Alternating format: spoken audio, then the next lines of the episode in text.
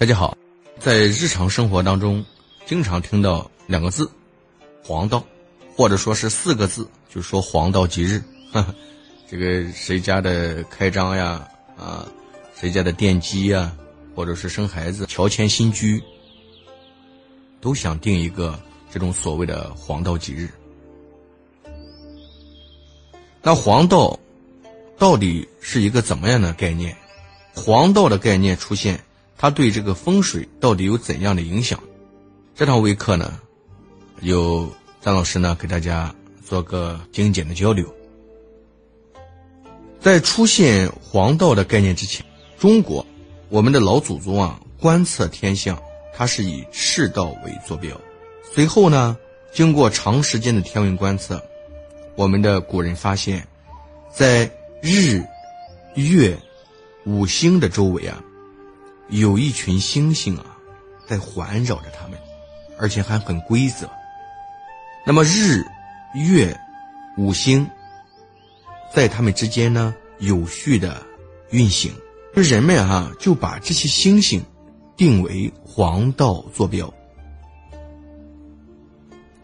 在东汉时期，有一个人叫贾逵，首次啊在文天仪上加上了黄道环首次。制作出了黄道同仪。说起贾逵啊，大家比较陌生啊，但是贾逵在老师心目中是一个很伟大的一位人物。贾逵字是叫景伯，他是我们东汉著名的经学家和天文学家，生于咸阳，咸阳西北左右。贾逵的一生啊，一生啊有很多的著作。特别的有才，他被称为学者宗之，也被古人称之为通儒。不过大家记住啊，他一个外号啊叫贾长头啊。如果在古书当中发现贾长头这三个字，就是在说贾逵。因为贾长头呢，就是说啊，贾逵的身高有八尺二寸，如果换算到现在的尺寸的话，大约是在一米九左右啊。所以人称假长头，个儿很高，头很长。这是给大家做一个中间的一个插叙啊。那么，黄道上的星星啊，被古人分为了二十八个星座，大家记好了，分为二十八个星座。由于它们很像日月五星的休息的场所，就像驿站一样，那么就被。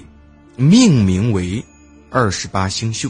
古人再把这二十八星宿分为东南西北有四个宫位，每宫分成了七个星宿，并以青龙、白虎、朱雀、玄武四个灵兽的名字为四宫命名，用它们来分管东西南。北四个方位，取天之四灵，以正四方的意思。